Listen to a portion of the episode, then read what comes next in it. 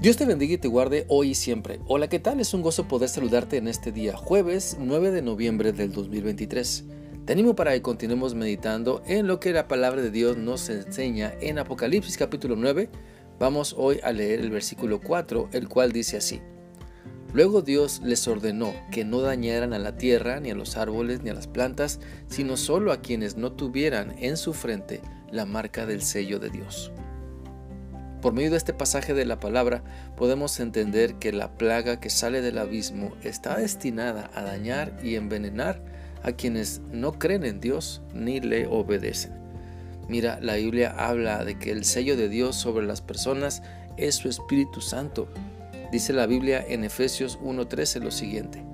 Esto mismo sucede con ustedes. Oyeron el mensaje de la verdad o sea, la buena noticia sobre la salvación, y creyeron en Cristo. Por medio de él, Dios les puso el sello del Espíritu Santo que había prometido. Por lo tanto, el daño que la plaga de saltamontes provoca lo hace a quienes no han creído en Dios, en quienes no han recibido a Cristo ni confían en el plan de salvación que Él ha establecido.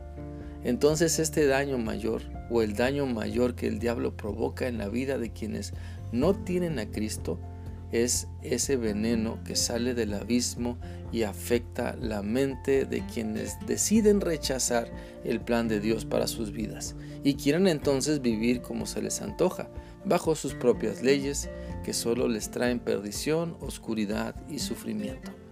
Por eso es importante ponernos a pensar en que Dios es quien siempre nos protege y nos guarda del mal.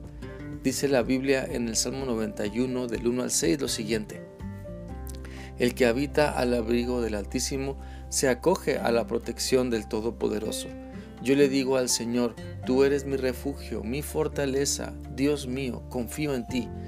Dios te salvará de los peligros escondidos y de las enfermedades peligrosas, pues te protegerá con sus alas y bajo ellas hallarás refugio. Su fidelidad será tu escudo y tu muralla protectora.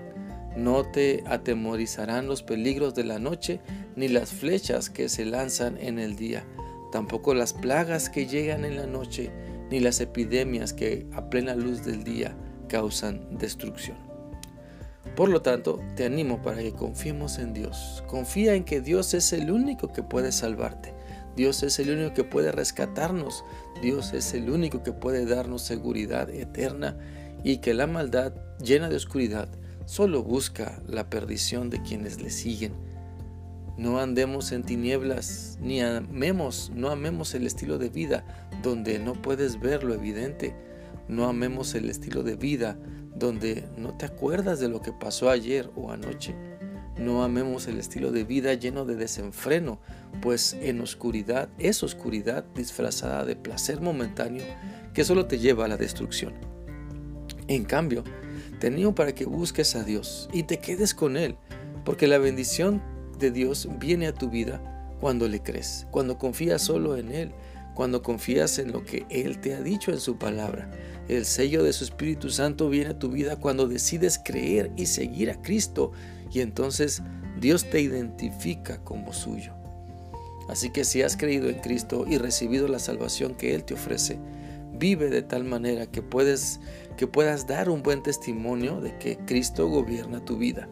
Si el Espíritu Santo está en ti, entonces refleja su fruto, dando lugar a que en tu carácter se reflejen las cualidades del amor, del gozo, la paz, la paciencia, la bondad, la benignidad, la fe, la mansedumbre, la templanza. Si has decidido seguir a Cristo, entonces permite que se note que andas en luz y que no te deleitas en andar en oscuridad, que no procuras hacer lo malo ni lo presumes. Es importante entonces reflexionar que Dios tiene poder para salvarnos. Dios tiene poder sobre todo lo creado y sobre todo lo que existe, porque incluso Él ordena que la plaga no dañe a la creación, sino solo a las personas que rechazan a Cristo deliberadamente. Dios está sobre todo y el poder se hace evidente en nuestra vida. Su poder se hace evidente en nuestra vida, pues solo Él nos salva y nos transforma, mientras que la oscuridad solo nos pierde y nos pervierte. Así que te animo para que puedas tomar la decisión de quedarte con Dios.